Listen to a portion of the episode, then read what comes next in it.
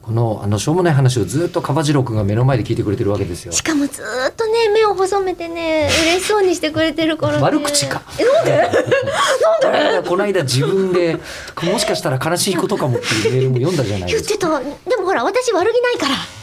嫌なやつでねす、あのね悪気がないっていうのは自分で言っちゃダメなんだ、うん他の人が「この人は悪気はないんです」って言ってくれた時には意味があるけど自分で「僕は悪気がないんです」だけど「バーカバーカ」って言ったら最悪じゃん最悪じゃないですかうんよしはい取り直そダメだよ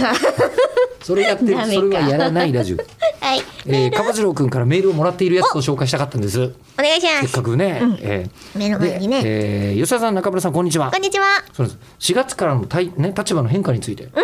えお二人はお仕事に行くまでの通勤時間は何分ほどかかりますかおお私は4月から社会人として働くのですが、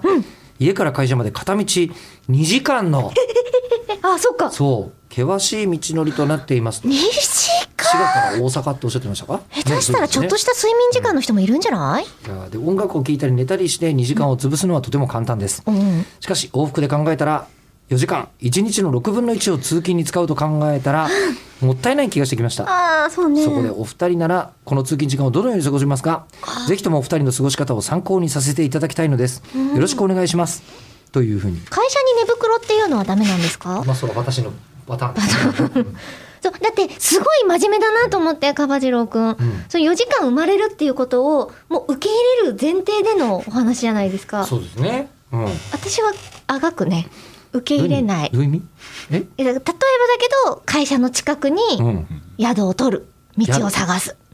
宿を取る道を探すうん、そしたら2時間よプラス、えー、2の4時間は生まれないじゃないですか、まあだから例えば時給計算してと、うんで月に20日、うんえー通うとして、うんで、えー、と4時間で、まあ、時給一番安い1,000円ぐらいだとして、うんまあ、8万ぐらいはうん使ってもいいとなると8万のアパートはあるな、うんって考えたらその方がいいかもしれないというようなことですね。そうそうそゆううこそさんのう、言ってることは。うん、そっかそうですね。でもねそのこれから社会人でどれくらいお金がかかるかなとかっていう不安もあるだろうからちょっと一足飛びで寝袋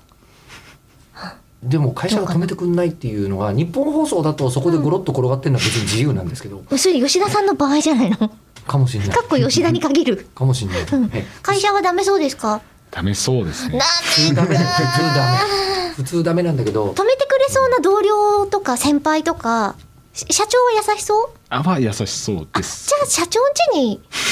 どうす かねいやーちょっと厳しいですうん普通にプライベートないから、 ダメまあ寝袋もプライベートないんだけどあと参考にならないのが俺通勤10分 なんだよな、私まちまちなんだよなあもうちょっと考えよう